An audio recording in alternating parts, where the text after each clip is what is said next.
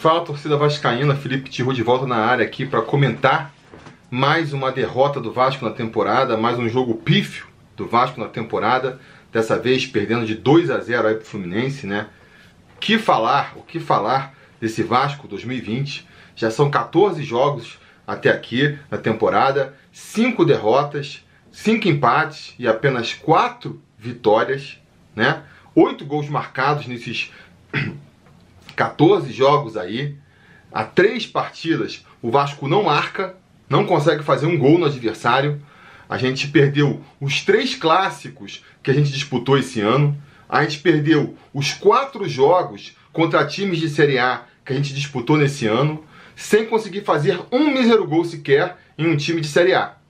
Ah, então, assim, se você quer argumentos para demonstrar como o Vasco tá mal em 2020, estão aí postos na mesa, né?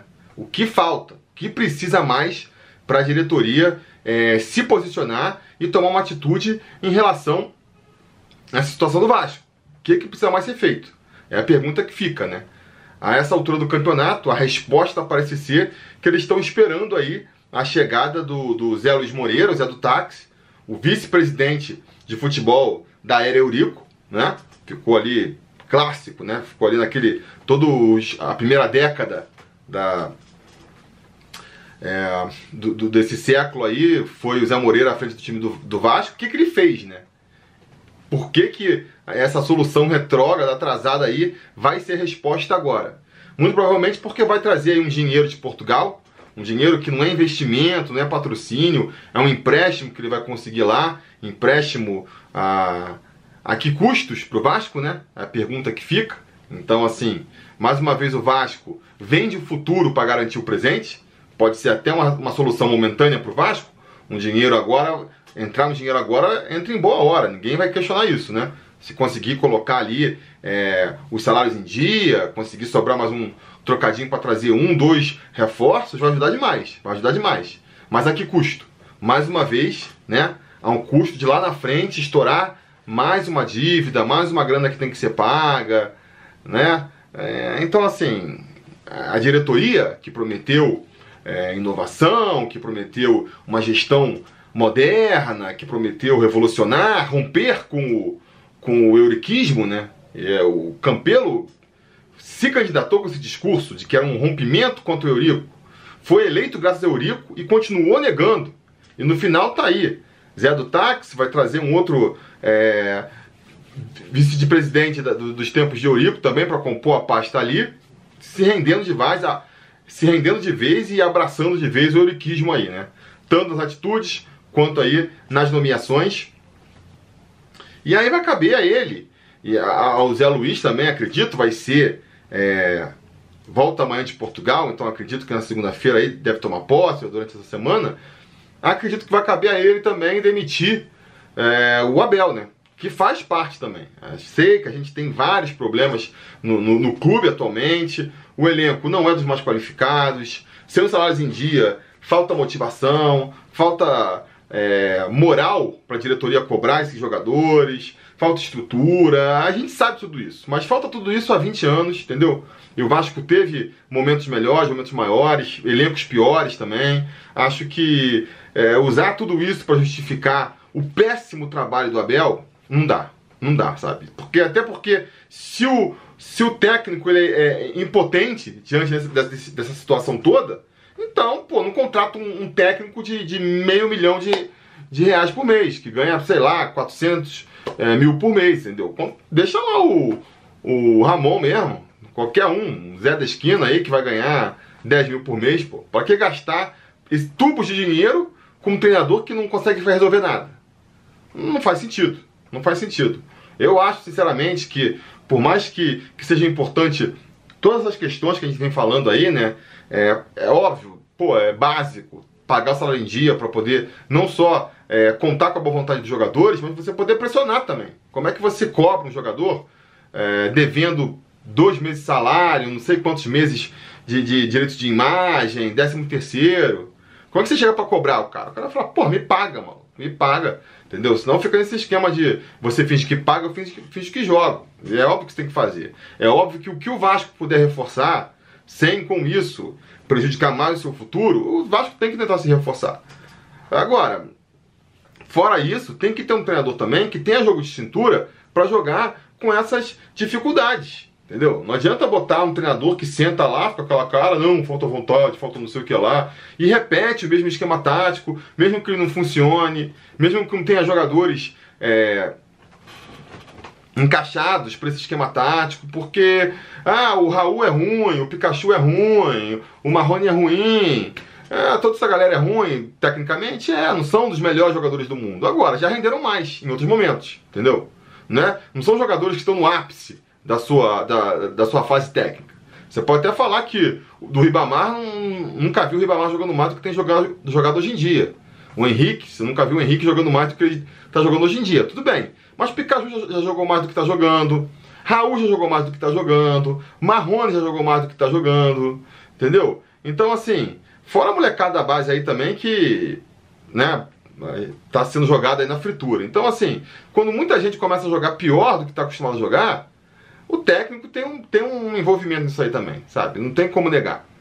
É, e, e, é isso, o Vasco joga mal, tá 14 é, jogos jogando mal já, e você não vê o Abel tomando alguma postura, uma atitude, um inconformismo. Ele fala lá nas, nas coletivas, ah, estou inconformado, não estou feliz. Mas em campo, o que, que, que, você vê de modificação em campo para tentar consertar o que ele fala que não está funcionando? Não vê, não vê. A gente vai ter agora uma oportunidade aí, né? É, o coronavírus parece que vai paralisar completamente o futebol.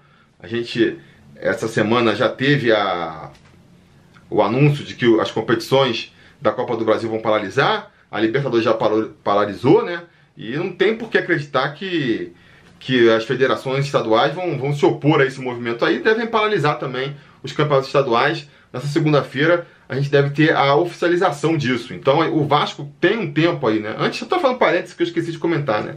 Nesse jogo contra o Fluminense, mais uma vez, o Abel é, usa a desculpa ali de descansar jogadores, poupou ali a linha defensiva, é, criando claramente ali uma, uma desculpa, né, uma bengala para justificar depois o mau resultado.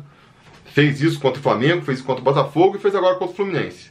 Se contra o Flamengo tinha um pouco mais justificativa, segundo jogo da, da temporada, tem que preparar o time. Contra o Botafogo já, já tinha menos, e agora contra o Fluminense menos ainda, né? Porque por mais que ah, não soubesse que ia ser cancelado o jogo contra o Goiás, estamos já no, já com a temporada atingindo seu auge, não tem mais essa de, de poupar jogador por preparação, poderia poupar um ou outro ali. Ah, o Castan já é mais velho, está sentindo, vai ser poupado, tudo bem. Agora poupar o Erle, poupar Cano, sabe? E Henrique, e Pikachu no começo, não tem justificativo. Benítez também, não tem, pô. O cara foi contratado, tava jogando todos os jogos no, no Independente, depois de repente vem pra cá, não consegue mais jogar? demora para estrear, só entra nos últimos minutos contra o Goiás, só entra no finalzinho agora contra o Fluminense. Pra, por quê, sabe? Por quê? Qual é o justificativo? Difícil, né? De engolir. Parece que tá meio que, que querendo se justificar ah, os maus resultados. Já sabe que não vai conseguir ganhar, então começa a preparar já a desculpa para justificar a derrota. Mas, enfim, o que eu quero falar é que, infelizmente, essa tragédia mundial que a gente atravessa aí, né? Uma pandemia que está atingindo o planeta inteiro, causando um prejuízo imenso para a humanidade, paralisando todas as ligas do mundo e que vai atingir aqui também, pelo menos vai dar, né? Olhando um ponto positivo aí, sem, sem querer parecer, sei lá, meio insensível, mas pelo menos dá para o Vasco uma oportunidade de tentar consertar os erros até aqui. Vai ter um tempo, vai dar uma parada aí para respirar, tentar arrumar um pouco melhor o time e sair dessa fase aí que ninguém sabe quanto vai durar, com o time um pouco melhor preparado. Agora, não vai conseguir isso com o Abel. Não é possível que alguém ache que o Abel consegue tirar alguma coisa desse time ainda. O Abel nunca foi um técnico estrategista, nunca foi, sabe? É, ele tem a, a, proposta de jogo dele lá, ele tenta, ele bota o esquema tático que ele acredita, vai na motivação, vai no discurso. Se o grupo compra, pode até funcionar.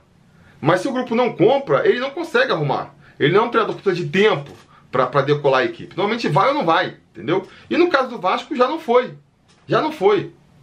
De, de repente vai ganhar a confiança do grupo? Como? Como é que ele vai de uma hora para outra ganhar a confiança do grupo? Ele vai é, mudar o esquema tático para tentar ajustar, encontrar um esquema tático que funcione melhor com esse time aí? Não fez até agora, vai mudar de ideia de repente? Muito improvável, né? muito improvável. Então, assim, é... nem vou falar muito do jogo, sabe? Você pode reparar que eu passei aqui de passagem. Normalmente eu gosto de ir analisando, comentando cada momento, as viradas da partida, mas hoje em dia eu acho que perde sentido. Eu não tenho sentido vontade de falar desse time da Bel. Preleção já fiz também sem falar do time. Porque, cara, parece perda de tempo ficar pensando em possibilidades, né? Pensando em alternativas quando a gente sabe que o Abel não vai tomar nada disso, sabe? A gente sabe que, que vai ser essa mesma lenga-lenga. E alguém tinha expectativa de ver um bom jogo hoje? Alguém tinha? Pô, a gente faz aqui o, o nosso bolão sobre Vasco, né? O Troféu Gato Mestre. E os conselheiros sempre são super otimistas nas apostas. É difícil de alguém apostar uma derrota. Quanto o Goiás mesmo, ninguém foi, ganhou porque ninguém apostou derrota. Os mais pessimistas apostaram empate. Hoje, o que mais tinha é, era, era a gente apostando na derrota. Tiveram seis conselheiros acertando é, Fluminense 2, Vasco 0. Seis. E o Fluminense é nosso freguês aí. Se a gente não consegue nem ganhar do freguês, né? Começou a partida, parecia até que a gente ia conseguir. O, o Fluminense ia conseguir de novo, ia conseguir essa maravilha aí de ganhar, de, de, de entregar mais uma vez pro Vasco, né? Mas, cara, aos poucos a incompetência do Vasco ela vai, ela, ela vai se exigindo. Os caras, praticamente sem querer, ganharam do Vasco. Porque até fazer o gol lá aos 30 minutos do primeiro tempo, não tinham feito um chute a gol, né? Conseguiram lá 1 a 0. Aí, no segundo tempo, já voltaram sem vontade de jogar nenhuma, que nem o Goiás. Foi um jogo parecido com o do Goiás nesse sentido. Os caras acham um gol, se, se contentam com ele, resolvem jogar lá atrás, chamando o Vasco para jogar no contra-ataque, e assim, nem assim o Vasco consegue criar chance de gol. Qual foi a, a, a grande chance do Vasco no, uh, na partida, no segundo tempo? Talvez aquela bola ali que o Benítez tenha chutado, na, que bateu na mão do, do, do jogador, né? Mas não foi pênalti, estava muito colado. Muito pouco, né? Muito pouco. Então é um, é um time que não consegue agredir o adversário. Como é que a gente vai entrar aí no Campeonato Brasileiro com um time desses? Repito, os, os números: 14 jogos, só 5 vitórias, só 4 vitórias, desculpa, 5 empates, 5 derrotas, só 8 gols em 14 jogos, sem conseguir fazer gol em times de Série A, sem conseguir vencer de, times de Série A, ou empatar que seja. É... O destino está dando uma oportunidade para o Vasco aí de tentar preparar, de tentar mudar o curso e tentar é, evitar uma catástrofe pior.